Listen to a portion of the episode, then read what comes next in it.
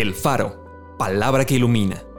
Porciones selectas de la Biblia acomodados como variados y sabrosos alimentos para el espíritu y el alma.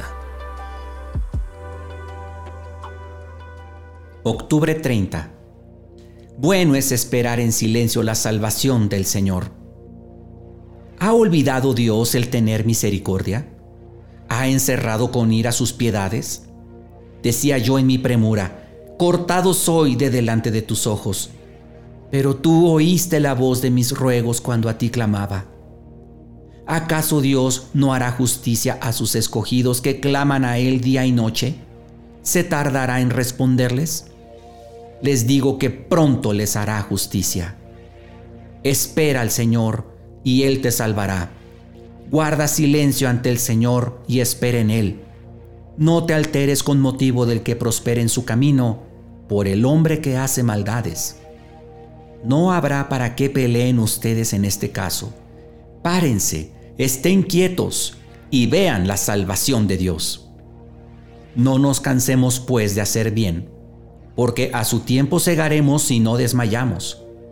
Miren cómo el labrador espera el precioso fruto de la tierra, aguardando con paciencia hasta que reciba la lluvia temprana y la tardía. Acompáñame a orar.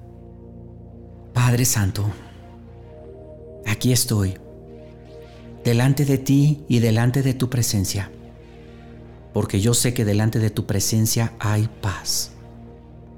Quiero externar todas mis ansiedades, todas mis preocupaciones, porque tú tienes cuidado de mí.